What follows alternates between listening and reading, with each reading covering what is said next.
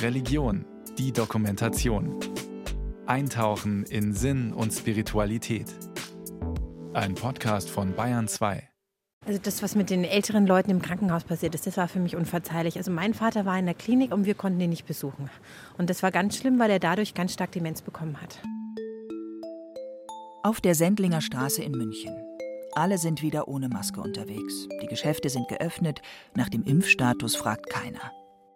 Für mich ist vorbei. Thema erledigt, abgehakt. Ab und zu ist es schade auf der Autobahn, dass sie wieder so voll ist. Aber ansonsten Thema durch. Thema durch? Nicht bei allen. Drei Jahre Corona-Maßnahmen haben Wunden und Narben hinterlassen. Ist jetzt Zeit für Aufarbeitung? Die öffentlich-rechtlichen Medien haben nur noch in eine Richtung berichtet. Da gab es keine Fragestellungen, da gab es kein Hinterfragen, obwohl wenn man sich ein bisschen beschäftigt hat, sehr viele Informationen da waren, die einfach überhaupt nicht gebracht wurden. Es wurde durch Weglassen eine bestimmte Information übertragen. Dass man über so ein Thema die Familien so gespalten hat und so viele Freundschaften auch kaputt gemacht. Oder wie man uns in Grenzen gehalten hat, dass wir nicht ausgehen durften. Alleinerziehende, wie die in der Not waren, über vom Staat angeordnete Maßnahmen. Ich bin echt der Meinung, das hockt bei den Leuten noch in den Knochen. Ich finde es super, wenn es aufgearbeitet wird. Zum Beispiel war es im Nachhinein betrachtet ein Fehler, die Schulen und die Kitas so lange geschlossen zu halten. Das war im Nachhinein ein Fehler. Bundesgesundheitsminister Karl Lauterbach im Januar 2023. Natürlich gab es im Nachhinein Dinge, die man vielleicht anders hätte machen können. Wir wissen heute, dass der Einfluss auf Jugendliche, auf Kinder natürlich schon schwierig war in der Frage Isolation, Schulschließungen und anderer Dinge. Bayerns Gesundheitsminister Klaus Holleczek im Januar 2023. Fast drei Jahre vorher klang das anders. Es ist ernst. Nehmen Sie es auch ernst. Seit dem Zweiten Weltkrieg gab es keine Herausforderung an unser Land mehr, bei der es so sehr auf unser gemeinsames, solidarisches Handeln ankommt. Bundeskanzlerin Angela Merkel im Frühjahr 2020. Es ist der Satz, der die Stoßrichtung in der Pandemie vorgibt. Zu Hause bleiben, solidarisch sein, Leben schützen. Ich finde, und das ist meine ganz persönliche Überzeugung, jedes Leben ist gleich viel wert und jedes Leben in Bayern verdient es, von uns allen gerettet zu werden. Meine sehr Bayerns Ministerpräsident Markus Söder im Herbst 2020. Der Schutz des Lebens, garantiert in Artikel 2 des Grundgesetzes, gilt die ganze Pandemie über als oberste Prämisse. Dabei baut dieser Artikel auf einem anderen auf, auf Artikel 1 des Grundgesetzes. Die Würde des Menschen ist unantastbar. Sie zu achten und zu schützen ist Verpflichtung aller staatlichen Gewalt. Auf diesen weist der damalige Bundestagspräsident Wolfgang Schäuble bereits im April 2020 hin.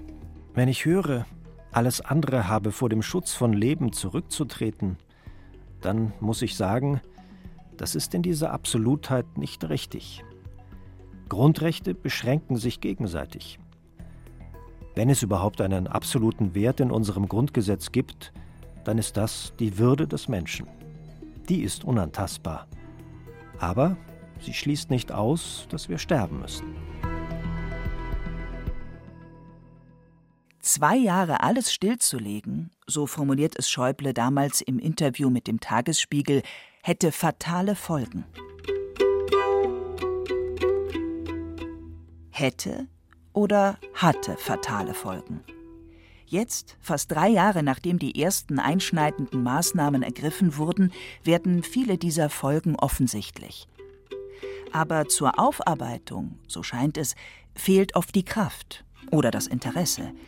Denn auch wenn inzwischen so gut wie alle Regeln aufgehoben sind, vorbei ist die Pandemie noch lange nicht. Zumindest nicht die Folgen. Freunde und Familien haben sich über die Maßnahmen zerstritten. Die psychische Gesundheit hat bei vielen gelitten. Es ist das, was der bayerische Landesbischof einmal seelische Inzidenzen genannt hat. Bewohner und Bewohnerinnen von Pflegeheimen müssen noch bis Ende Februar 2023 Maske tragen, in ihren eigenen vier Wänden. Seit 1. März 2023 dürfen sie ungetesteten Besuch empfangen. 183 Tage, also ein Schuljahr, waren Schülerinnen und Schüler insgesamt zu Hause. Die neuesten Tablets nutzen nichts, wenn Erstklässler in der Notbetreuung sitzen und die Technik dort nicht benutzen können, weil die Schule kein funktionierendes WLAN hat. Oder einzelne Lehrkräfte sich weigern, per E-Mail zu kommunizieren oder digitalen Unterricht anzubieten. Schule und Kita als sozialer Ort, als Ort, wo man Freunde trifft, streitet, sich versöhnt, sich verliebt, spielt, eben fürs Leben lernt, dieser Aspekt spielt in den vielen Diskussionen um Online-Unterricht kaum eine Rolle. Anfang Februar 2023 stellt Bundesgesundheitsminister Karl Lauterbach einen Bericht vor, wonach 73 Prozent der Kinder und Jugendlichen, also drei von vier, weiterhin stark belastet seien durch die Pandemie. Das Deutsche Institut für Wirtschaftsforschung in Berlin beschreibt bereits 2021 einen deutlichen Trend durch die Pandemie. Viele Selbstständige würden ihr Geschäft oder ihren Betrieb aufgeben, Frauen häufiger als Männer. Deutschland erlebt eine Rolle rückwärts bei der Geschlechtergerechtigkeit. Die Eindämmung der Pandemie sei weitgehend auf dem Rücken der Frauen ausgetragen worden, konstatiert die Präsidentin des Wissenschaftszentrums Berlin für Sozialforschung, Jutta Almendinger, im März 2022. Frauen kompensierten, was der Staat nicht leistete.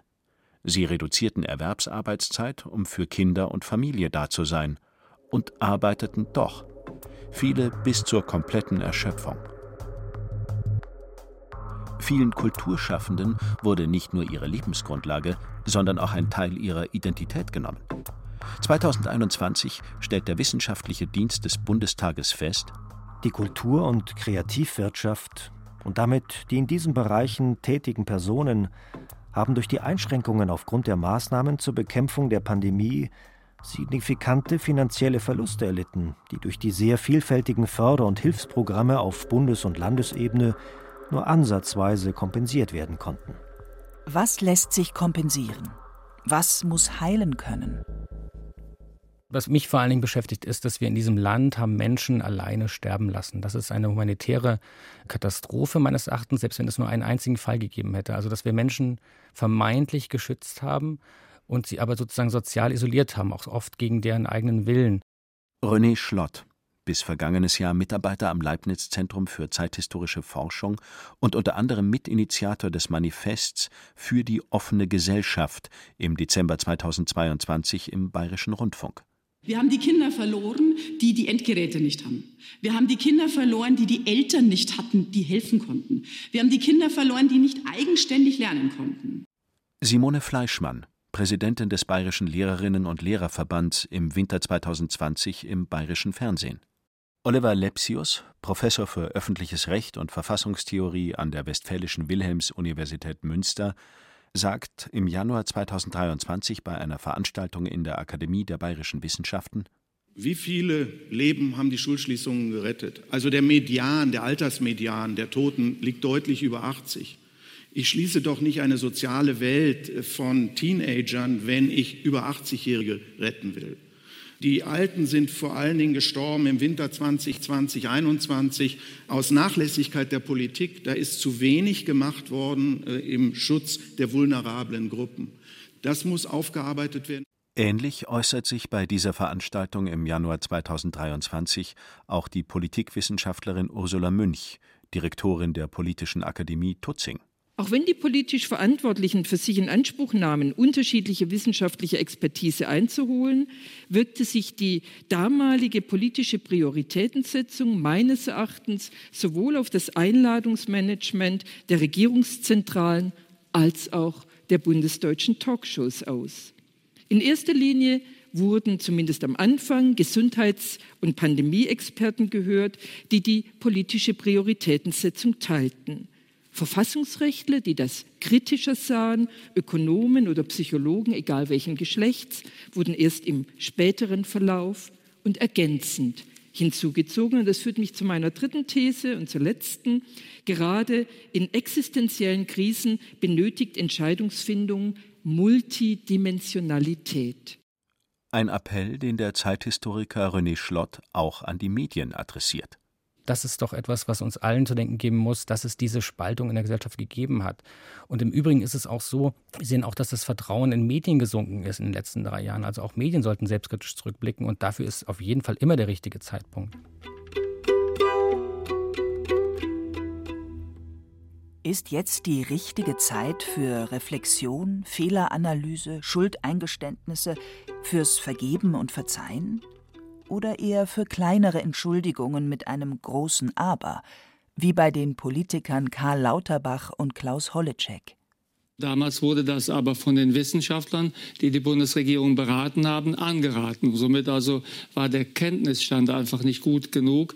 Und da muss man also vorsichtig sein. Man muss unterscheiden zwischen Dingen, die einfach gar nicht gehen. Bereicherung, Abkassiererei, Raffgier, persönliche Bereicherung und Fehlern, die gemacht worden sind, weil die Wissenschaft nicht gut genug war. Der Maßstab war, schnell zu handeln, Menschenleben zu schützen. Wie lange gilt dieser Maßstab? In einer mehr als zwei Jahre dauernden Pandemie, die geprägt war von einem andauernden Wissenszuwachs in der Forschung.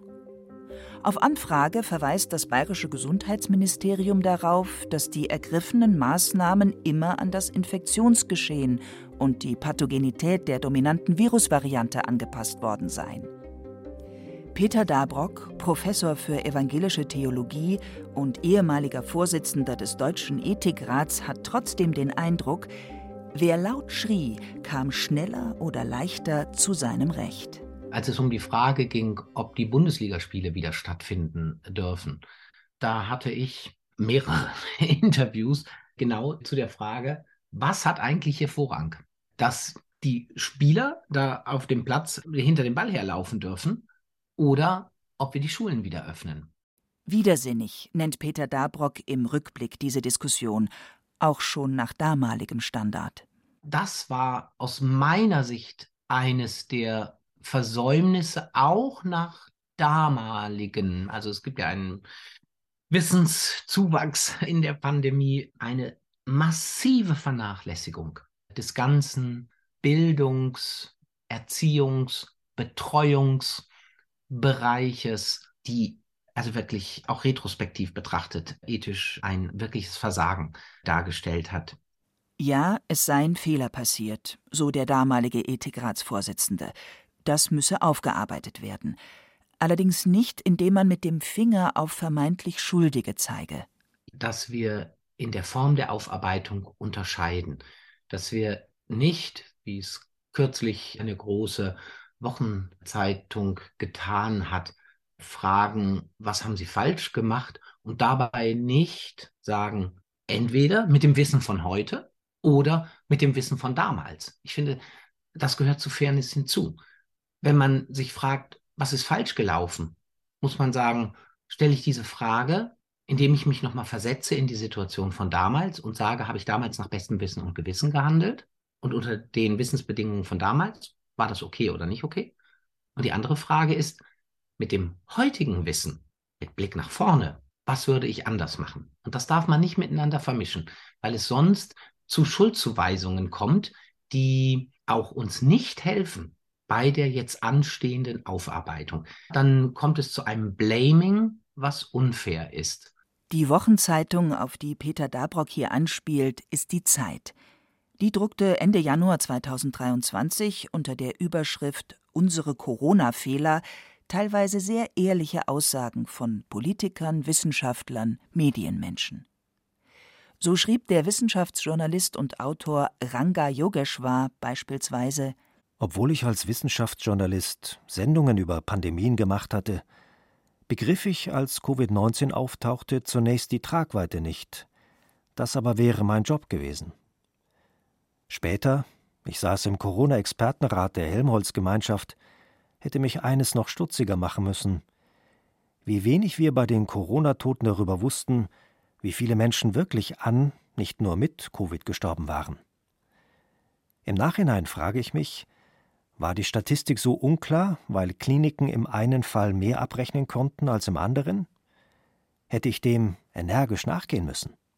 Ranga Yogeshwar findet, dass viel zu sehr in Schwarz-Weiß gedacht wurde. Auch in den Medien fehlten ihm die Graustufen in den Diskussionen. Und das sieht man sehr gut in den Medien, die genau an der Stelle eben nicht hingehen und sagen, gut, es ist offen, wir wissen es nicht genau. Nehmen Sie ein Beispiel Talkshows.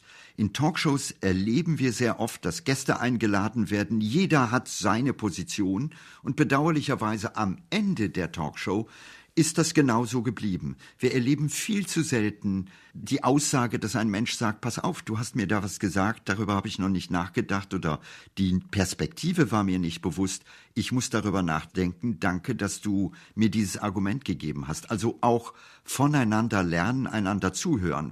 Denn vielleicht bringe auch der andere einen Funken Wahrheit mit in die Diskussion.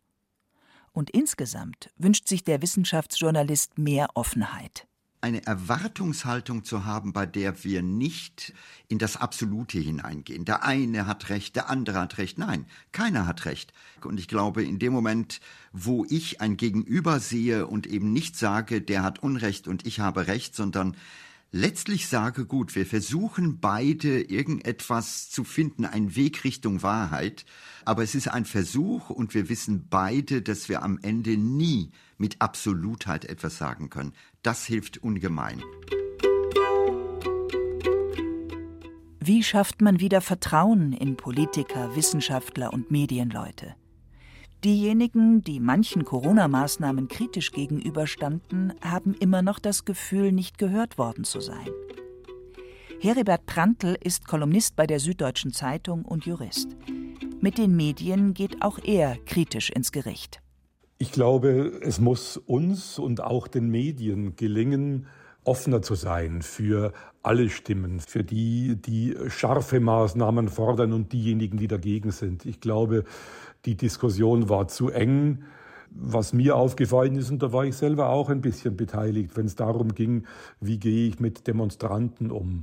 Demonstranten wurden ganz schnell unter Generalverdacht gestellt. Und ich denke, die Mehrheitsgesellschaft sollte Leute, die womöglich ungelenke, vielleicht auch maßlose Kritik üben, nicht in eine Reihe mit radikalen Corona-Leugnern oder mit Neonazis stellen. Die juristische Aufarbeitung vieler Klagen hat inzwischen begonnen. Das Bundesverwaltungsgericht hat die strengen Ausgangsbeschränkungen in Bayern im April 2020 inzwischen als nicht rechtens beurteilt. Auf Nachfrage kann allerdings das bayerische Gesundheitsministerium nicht beziffern, ob und wie viele Bußgelder infolge der Ausgangsbeschränkungen bereits zurückgezahlt worden sind.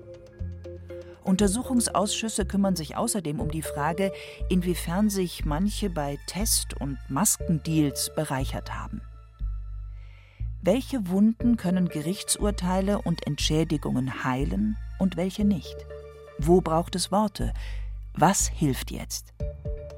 Diese Fragen lassen auch Bayerns Landesbischof Heinrich Bedford Strom drei Jahre nach Corona nicht kalt. Wir sind Menschen etwas schuldig geblieben. Ja, ich auch persönlich bin Menschen etwas schuldig geblieben. Ich weiß aber auch, wenn ich jetzt anderes propagiert hätte, dann hätte ich möglicherweise mitverantwortet den Tod von Menschen, deren Angehörige auch um sie getrauert hätten. Das ist das große Dilemma, äh, was mich auch umtreibt.